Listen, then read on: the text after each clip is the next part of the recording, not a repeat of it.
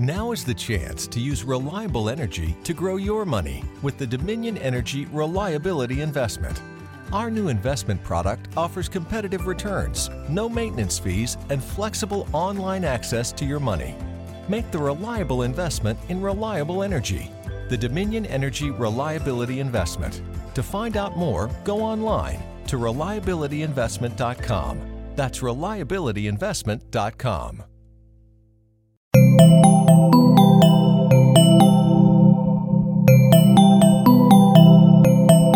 Estás escuchando Posta, Radio del Futuro.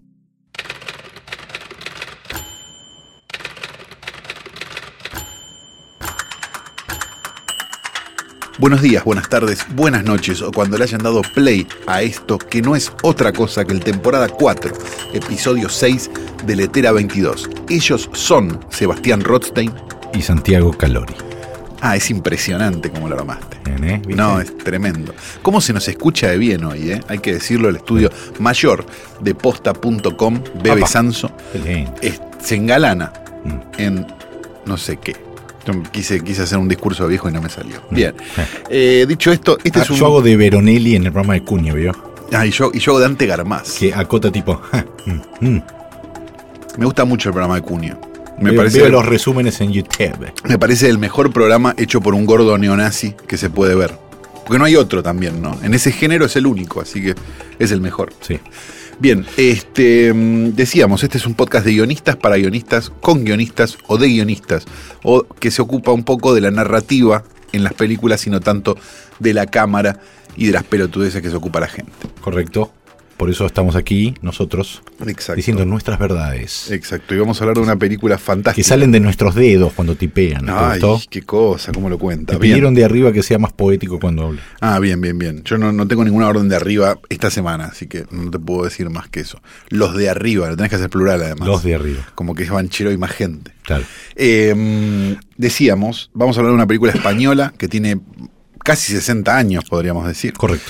Y vamos a hablar de este, esa maravilla que tiene casi 60 años y que no se puede ni, ni, ni creer cómo sigue vigente al día de la fecha y sigue Correcto. siendo una crueldad hermosa y maravillosa. Pero antes de todo eso, vamos a pasar a las cosas realmente importantes y la única razón por la cual la gente escucha este podcast, que es ¿qué estuviste viendo esta semana? Porque después van- se bajan la película y se hacen los que la vieron. Bueno, esta semana igual, justamente puedo decir que fui dos veces al cine. Ah, pero qué gastadero de guita, Ros, ¿te cobraste? me, me- se me acreditó algo del 2014. Ah, entró Argentores. Me entró para un 2x1. Fui a ver eh, Nace una estrella. Ah, la vi. Y este, ¿qué te pareció? No, a mí no me gustan los musicales, así que no ¿Y soy parámetro. Porque fue? le- le tenía la obligación, ¿La obligación? eh, de, de- de podcasteril de verla. Ah, eh, pero entonces, ¿qué culpa tiene la película si no te gustan los musicales de que la vayas a ver y no te guste? No, no, no, por eso estoy, por eso aclaro en la misma oración. No Ah. me gustó, no me gustan los musicales. Y, no, y ya nada más. Y me parece que es de trazo grueso, como todos los musicales, porque como van a estar cantando y bailando, tienen que las cosas dramáticas y sutiles tienen que ser como mucho más, es como un payaso el musical.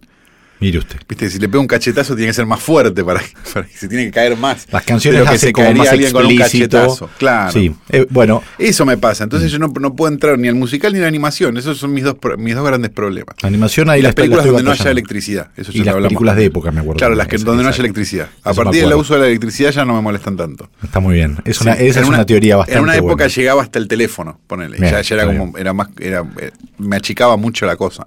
Pero ahora ya con que haya electricidad ya no me molesta. A mí me, yo la puedo disfrutar, no tengo, creo que el único género que realmente me aleja es superhéroes. Ah, bueno, no, no, pero eso no son películas. Estamos hablando dentro del mundo de las películas. Ah, bien, perfecto. Entonces, bien, no, no de eh, las boludeces para gente que se compra funcos y los deja en la caja. disfruté bastante de, sobre todo de la primera hora y media, digamos. Ajá. No me gustaron nada las canciones, pero nada, ninguna canción me gustó. Yo la vi deseando poder adelantarle las canciones. La vio en el cine. Claro. Claro.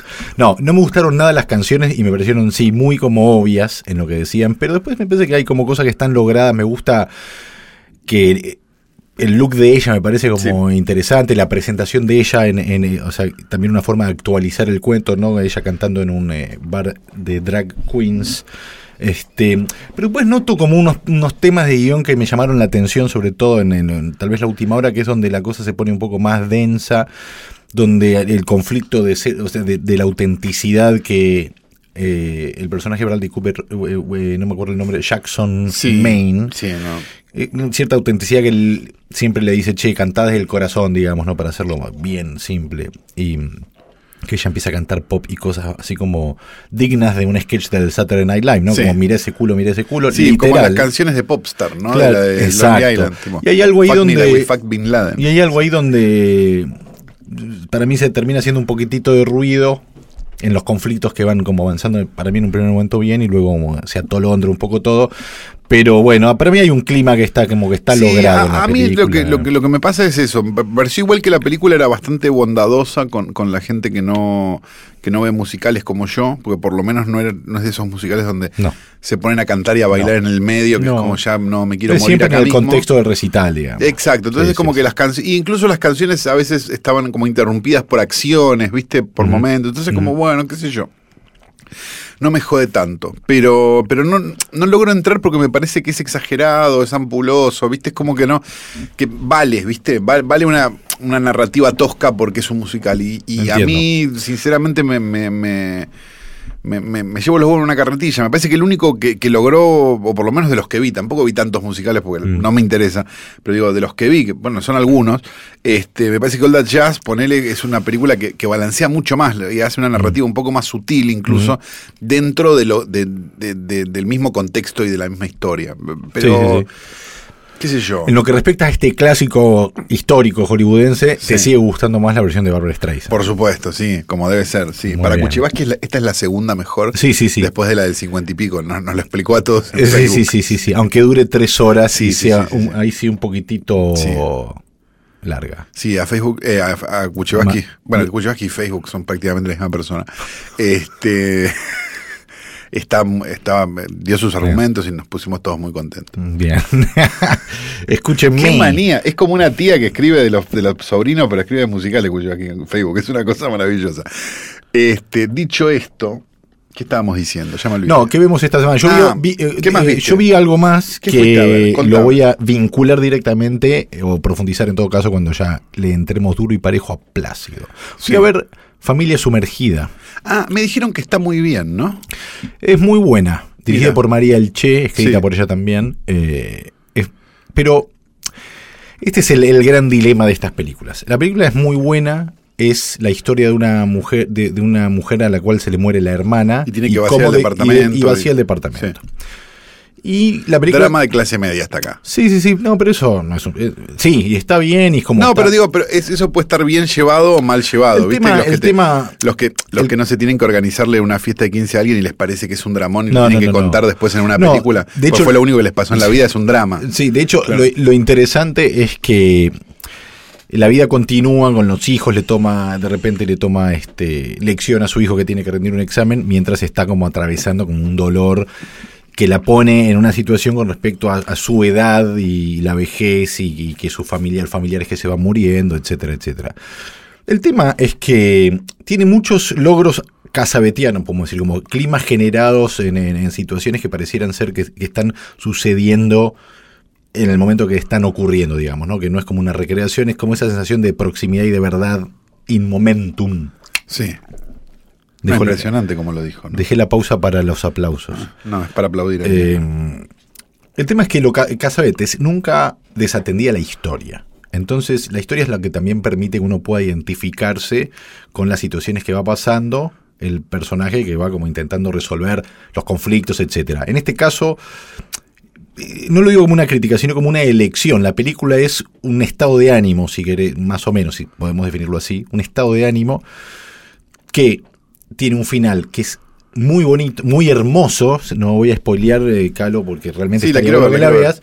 Pero que lo que pensaba es que si la película hubiese tenido una historia, que es esta mujer a la cual se le muere la hermana y que tiene que desarmar un departamento y la vida continúa, le pasa algo que, digamos, todo, todo lo que le está atravesando sucede, o sea, se ve en función de algo que ella tiene que resolver. o algo que le sucede más además, tipo se enamora, no sé, cualquier cosa. De Claro. hecho, tiene como una historia de amor con un tipo que aparece cuando su marido se va de viaje. O sea que hay algo de- del universo de las, de, de las fantasías que a ella se le empiezan a proyectar que queda claro que tiene que ver, que tiene un poco una pata puesta en ese territorio. Pero, insisto, tiene un final que conceptualmente es tan hermoso y, está logrado una sensación más festiva.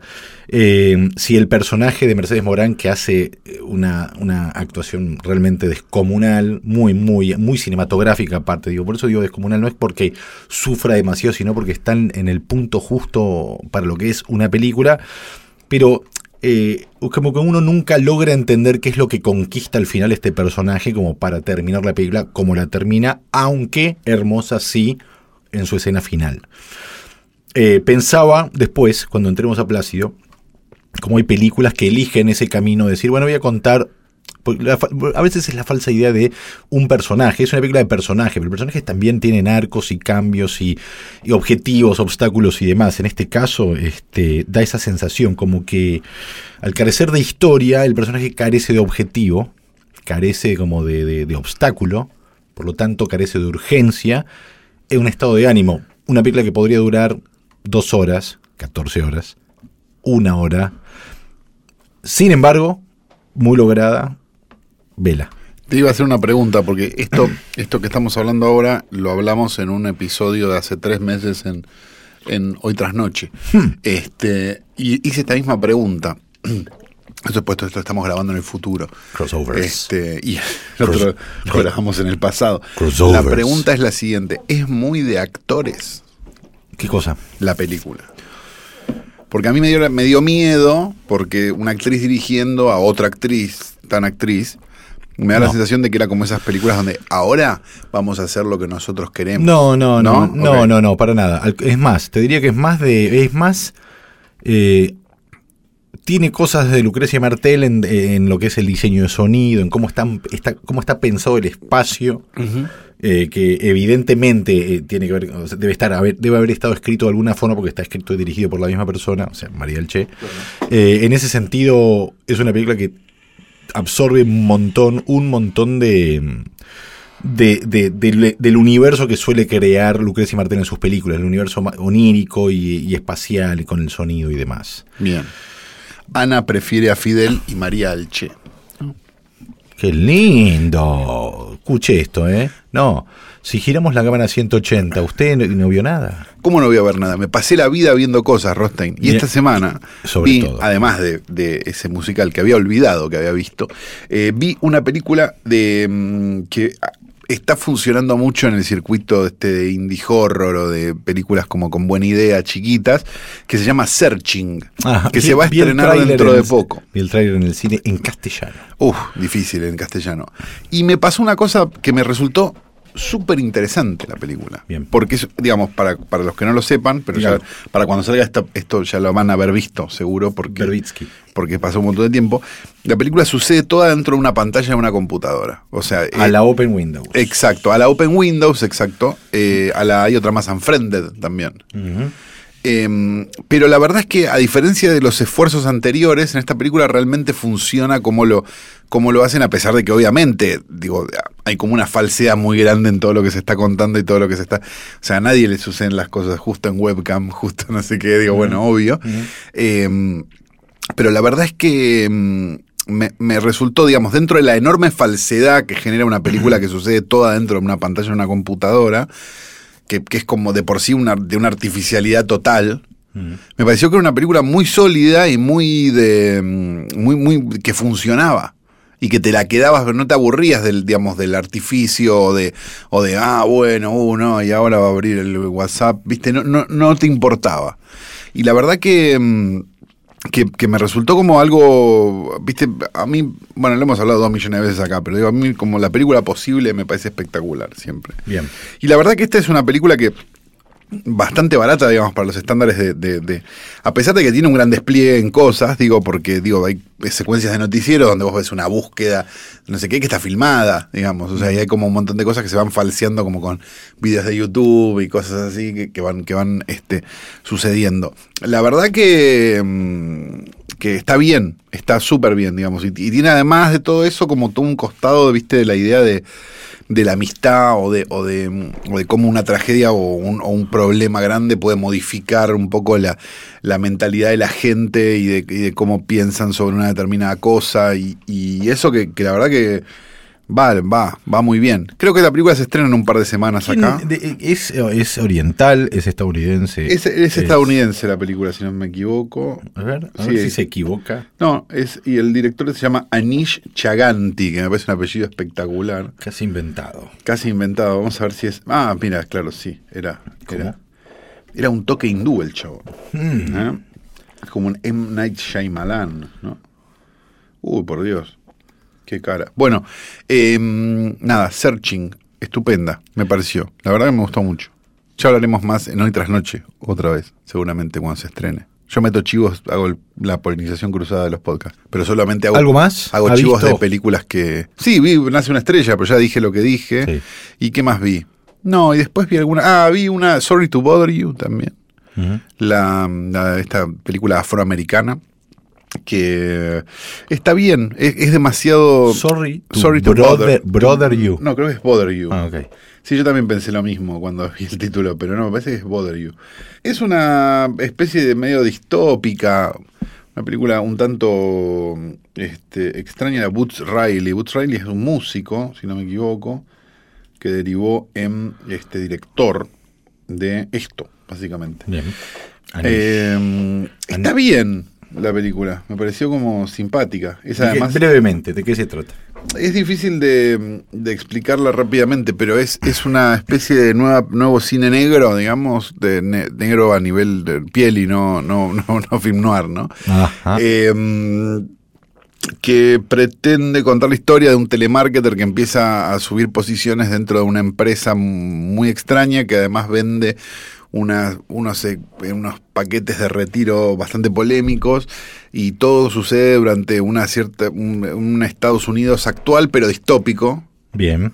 donde algunas cosas digo es como viste como el futuro es- son esas del futuro pero que el futuro se ve como ahora y que Ah, tiene cosas incluso más Levemente alterado, digamos. Para Claro. que parezca un futuro próximo. Exacto, y, y que de repente en un momento, no, no voy a, no voy a meterme más, digo, pero en un momento se convierte en una cosa ya medio terriliamiana. ¿Y, no- ¿Y eso cómo estamos con eso? No, a mí no me, no me pareció que estuviera mal, me pareció, mm, o sea, me resultó raro el tono por momentos, pero, pero me pareció, me pareció que tenía buenas ideas, Bien. quizás demasiadas. Ahí va. Cuidado con las cantidades de ideas. Exacto. Bien. Y la película de la que vamos a hablar esta semana no es otra que Plácido, película de 1961 de Luis García Berlanga, también conocido como Luis G. Berlanga, dice acá, este, IMDB, director de El Verdugo, Bienvenido a Mr. Marshall, Plácido, y una serie larga, me animaría a decir, de películas españolas Sí, más. señor. Probablemente uno de los directores españoles más interesantes que haya dado la historia del cine español. Sí. me animaría a Al, decir. al nivel de quién, podríamos decir, eh, en España, en todo caso. Y al nivel de. Pero en su época. Y habría que paralizarlo No, con de- su de- época. de la historia, Yo digamos. supongo que vino Berlanga, después vino Saura, después vino. Buñuel. Almodóvar, Buñuel. Bueno, Buñuel, claro. Sí, Buñuel, Berlanga. eh, Almodóvar de la iglesia, digamos, es como ese director Mm. español, ¿no? De alguna manera. Que se dedicó principalmente a hacer comedias dramáticas. Dramáticas en el sentido de que eran excesivamente crueles, digamos, al día de hoy. Uno ve la Sí, película sí, y no puede ni entender que eso, que eso se haya filmado hace 60 años y que eso haya ¿En- en pasado. qué- en qué contexto? En el contexto de, de la, de la dictadura de Franco, Eso. una de las tipo múltiples gobiernos de Franco, ¿no? Mm. Este, que no era Jesús Franco, por desgracia, pues si no hubiera sido un país mucho más serio. Este. mm, Con lo cual era, además de, de- de una locura total y una crueldad infinita, era algo que además pasaba la censura. Lo cual Claro. lo convertía en algo como... Como que la risa le ganaba el contenido, pero el contenido ahí estaba. Era absolutamente y corrosivo, hoy, claro. No, hoy lo ves y es como impensado que algo así se haga hoy por Exacto. lo incorrecto. Tenemos a Plácido, que es nuestro personaje principal y del cual nos vamos a ocupar en un instante, y que tiene un problema, digamos, que es mínimo, que es que tiene que pagar una letra de su motocarro. Eso vamos a explicar en términos este, de hablar en argentino. Sería algo así como pagar una cuota de el- la- una moto pegada a un tractor que tiene, de una moto, Como un- una como moto si de transporte, un, fletecito. Claro, como un fletecito sería. Exacto, que él está pagando en cuotas y tenía que pagar una cuota antes de que se lo embarguen o le hagan esto. Este, este es el problema de Plácido, ¿sí? Exacto. Que para él es debido a muerte. La noche de Navidad, el día del 24, digamos, mientras los organizadores de caridad de ese pequeño pueblo donde vive Plácido organizaron un evento que a todas luces les parece fantástico que se llama Cene con un pobre. Me parece Ah, no, los me- mejores de la historia, donde la gente va a la iglesia y este y Elige. adopta, elige un pobre, elige un viejo o un pobre y se lo lleva a cenar a su casa. Que en principio es por caridad, pero todos lo hacen por, para quedar por bien, apariencia. Claro, que nadie vea que no tenemos pobres, se escucha Exacto. en un momento de la película. Ah, una maravilla. Qué divertido. Funciona todo el tiempo con ese tipo de humor que es maravilloso. Entonces lo que tenemos es una película coral, donde vemos un montón de familias que se van a terminar cruzando en un quilombo gigante al final, obviamente. Eh, el, el de la, el escribano, el del banco, el de que pasa, el de que los vamos viendo como en distintas situaciones y después los vemos al- esa noche con un pobre en su casa y Plácido tratando de este, solucionar este trámite antes de que se haga de noche, antes de que se haga de noche primero y antes de que se hagan las 12 después, para tratar de estar tranquilo. Eh, ac- eh, lo interesante de, de esta historia que es tan coral y que de la, y hemos hablado ya de un personaje, Lisa, en El Más Allá de Fulci, donde también era una película con muchos personajes, donde los, en los arcos de los personajes no estaban como muy tenidos en cuenta, sino más bien las situaciones por las que tenían que pasar.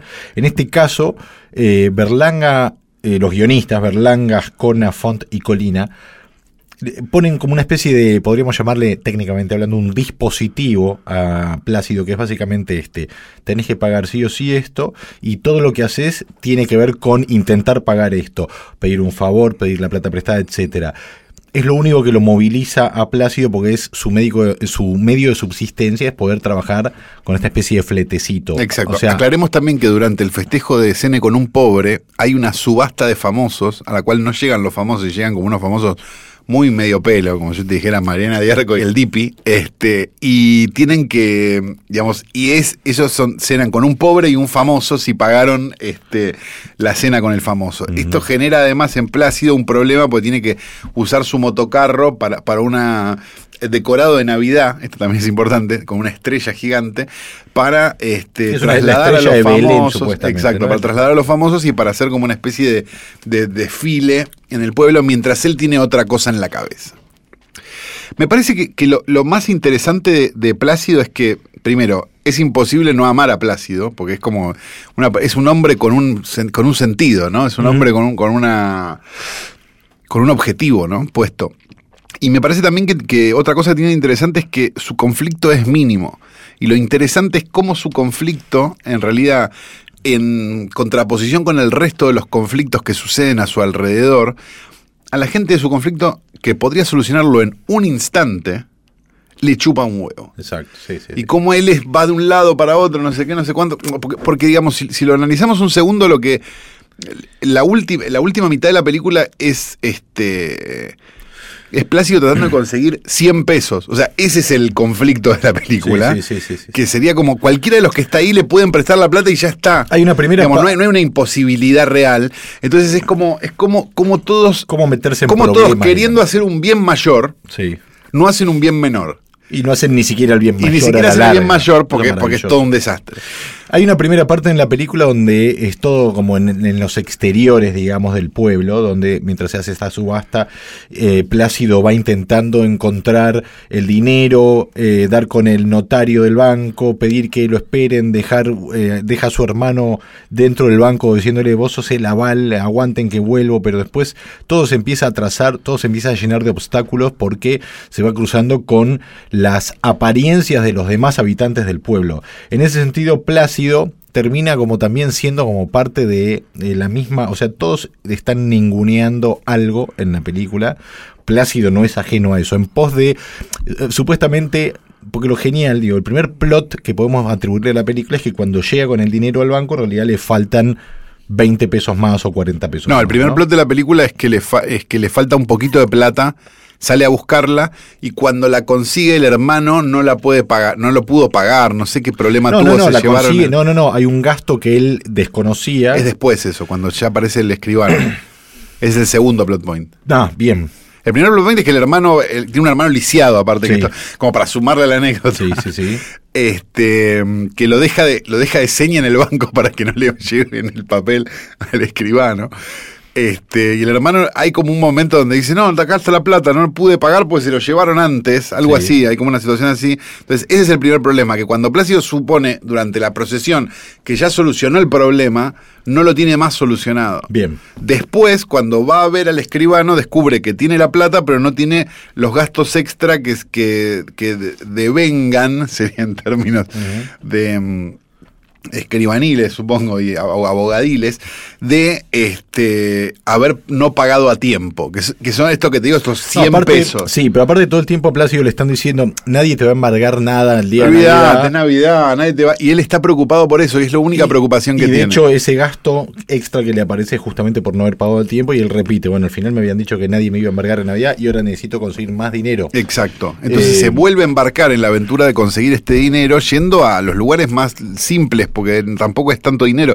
Entonces había una situación donde es como, bueno, préstame esto, dale. O sea, dame, La dame se- 100 mangos, te los doy mañana. La segunda parte de la película sucede ya con el banquete, o sea, los banquetes de eh, los Todas las cenas de Navidad con de pobres. Navidad con pobres y o con actores. Sí. Eh, y ya pasa a ser como, bueno, ya pasa a ser un poco más oscuro el humor porque es lo que sucede dentro, Exacto. detrás de las Y puertas son cerradas. Mil millón chistes de pobres sin parar. O sea, es como, es muy increíble que. Pero lo que, pero en realidad no Hay son. ah, Hay algo interesante, me parece, la película, que es que la película no habla de los pobres, habla de, de cómo la gente se relaciona con ellos. Exacto. Y de cómo cierta gente en exceso cristiana se, se relaciona con ellos. Que eso también es muy interesante. Porque si hay algo, digamos, si hay, si hay una cosa con la que está- de la que está en contra Plácido, me parece, es de la iglesia.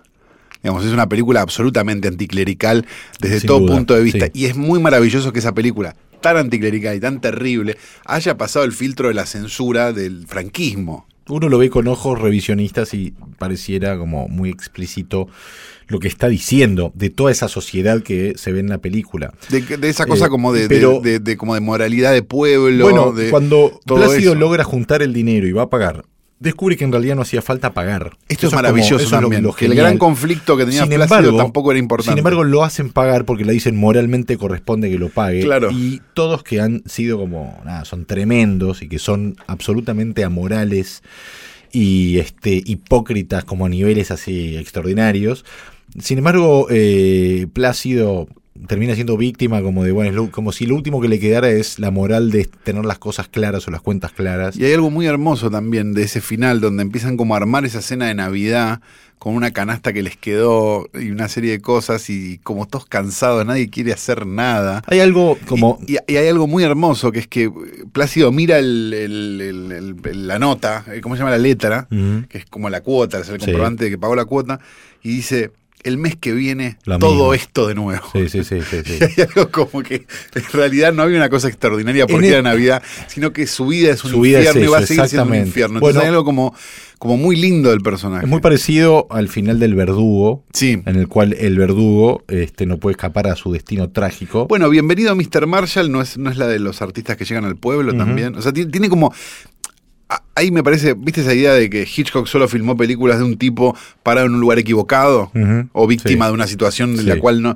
Me parece que Berlanga tiene un poco eso, como que se repite mucho en su, en pero- su forma, pero, pero de una manera magistral. Por ¿no? supuesto, sí, también son eh, rasgos de autor, ¿no? Como para tal vez desde la mirada hitchcockiana, él no era un tipo parado en el lugar equivocado, sino un hombre que desde su mirada cristiana eh, estaba pagando por los pecados y etcétera, etcétera, y después lo traduce en un hombre parado en el lugar equivocado.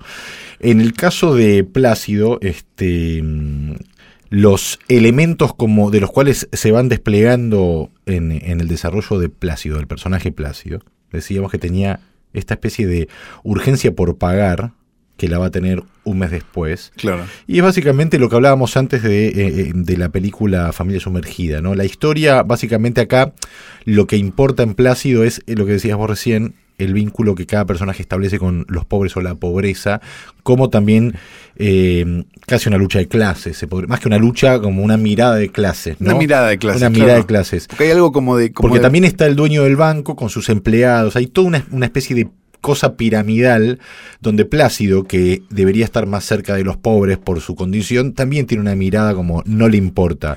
Em, Y también hay algo, me parece, que, que es medio mágico, que es como la idea de la mirada ajena sobre lo que a vos te está pasando. Hay algo de, de detalles. Cuando se les está muriendo el viejo. en Hay la un pobre que, por- o sea, mucho pasa que los pobres empiezan a comer bien Sí. y hay uno que colapsa por eso. Exacto, el colapso es Una casi muere.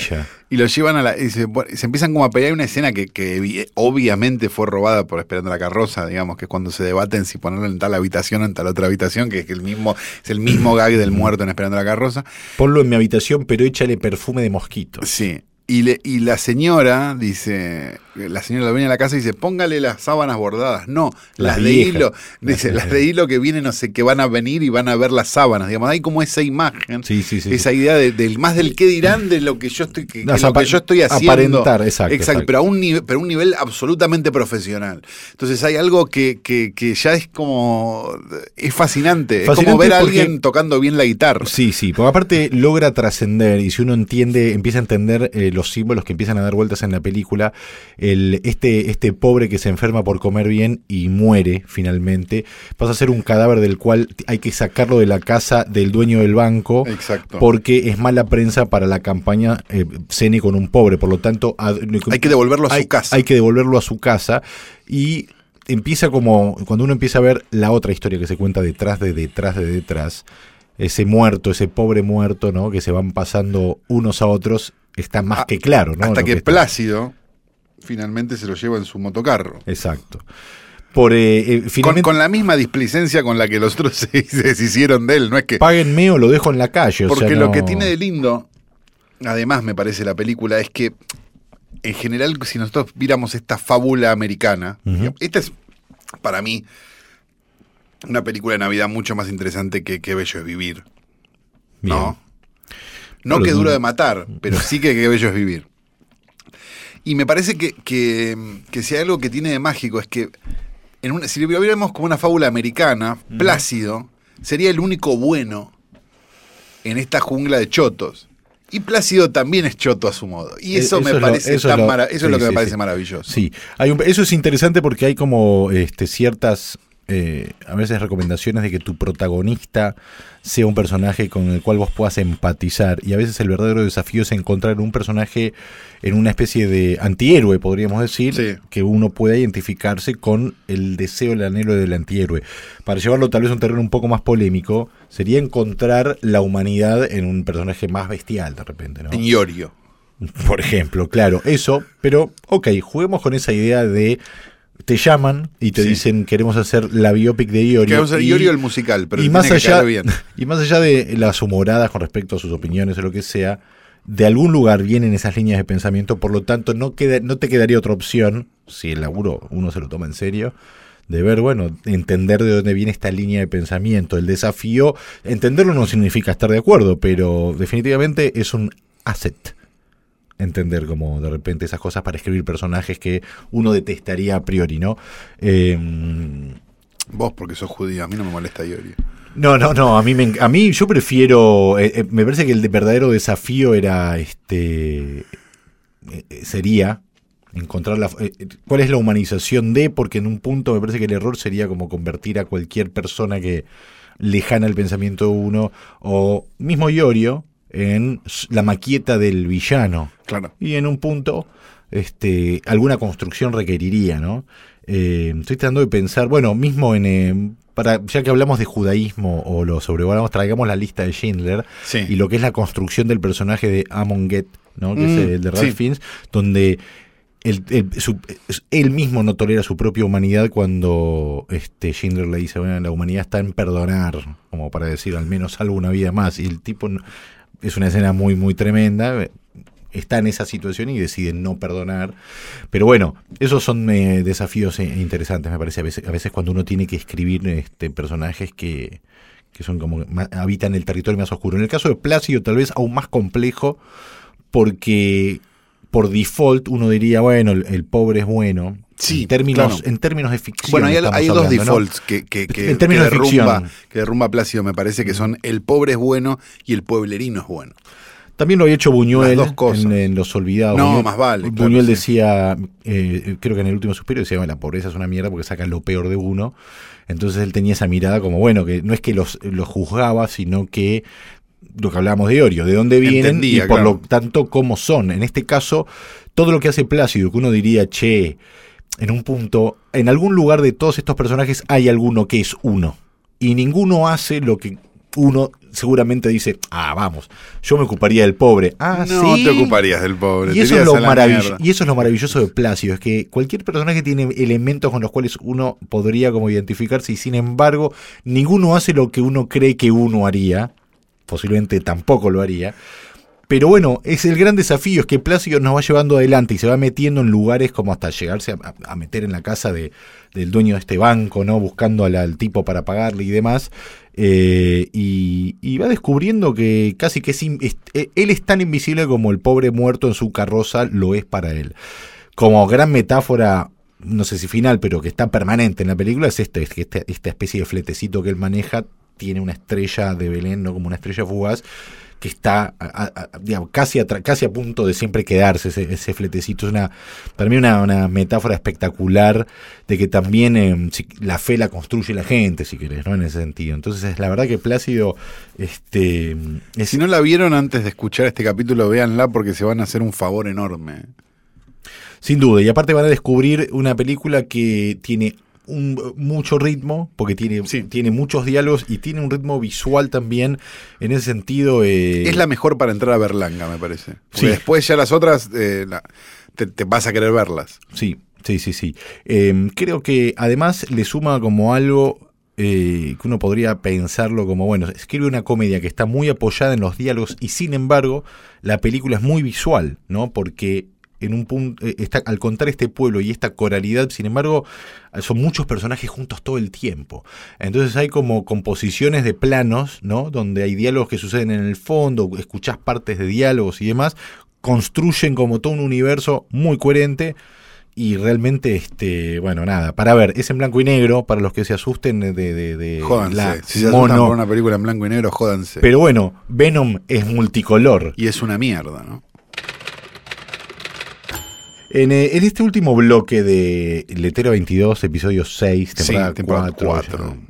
Ya, todos 6 los por números 4, posibles. 24, un montón de capítulos. Leemos las preguntas. La gente está muy enojada porque no sabe cuándo sale esto cómo- y se a ver, publica. pre- preguntemos. ¿qué Eh, pero bueno, vamos con las preguntas. Sí. Eh, Pato- ¿Cuándo sale? Pato- Ahora. No, no, claro. Pato Vaya pregunta eh, por la foto que apareció este, en el Instagram, si el señor de la foto es cineasta porque está pidiendo limosna.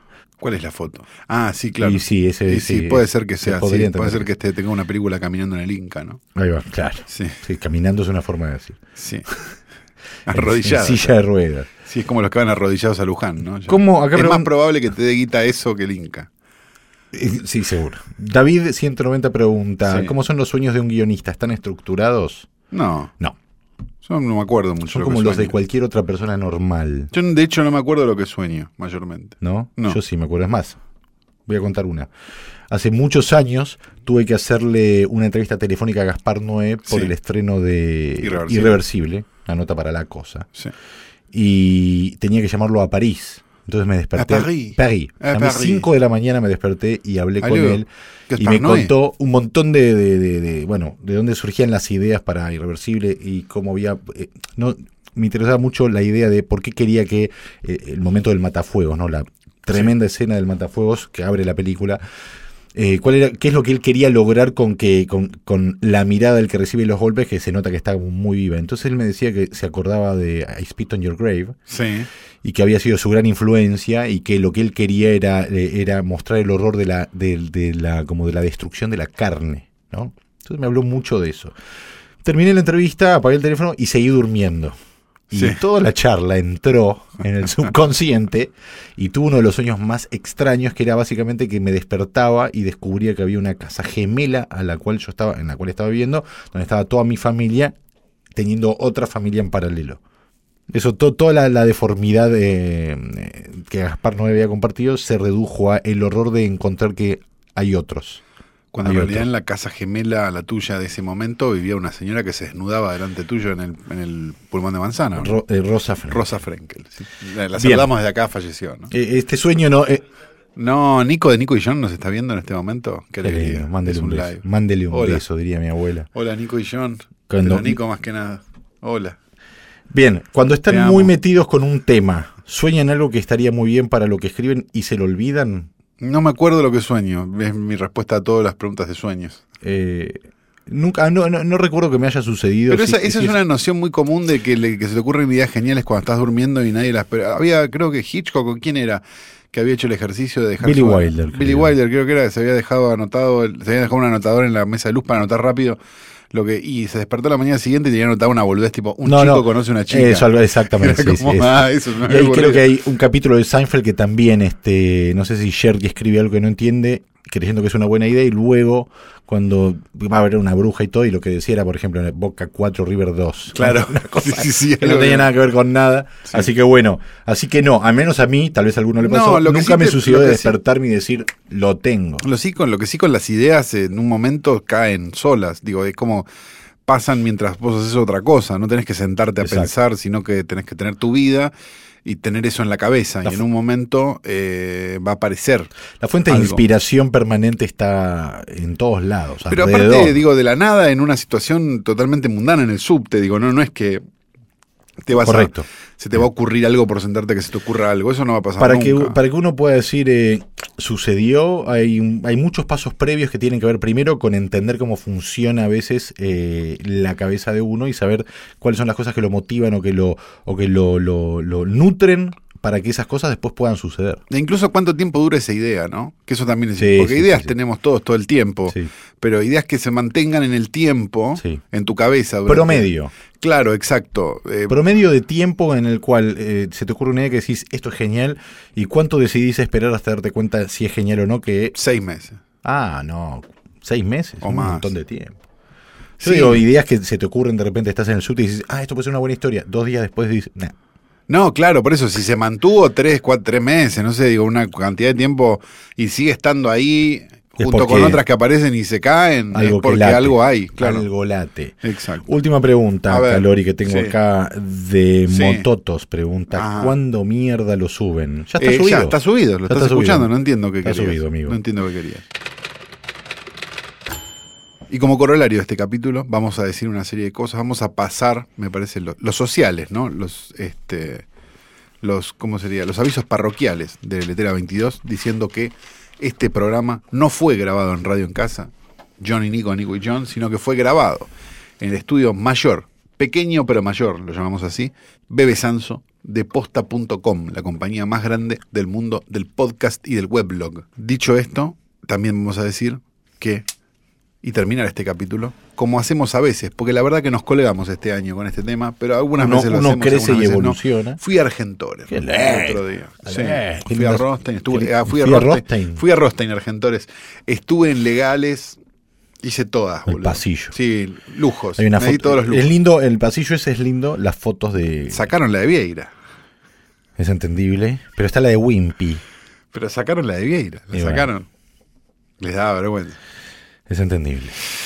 Bueno, y como fui a Argentores y, demás, este, me metí en la página para ver si, si efectivamente se había acreditado eso que firmé o si no, o si no.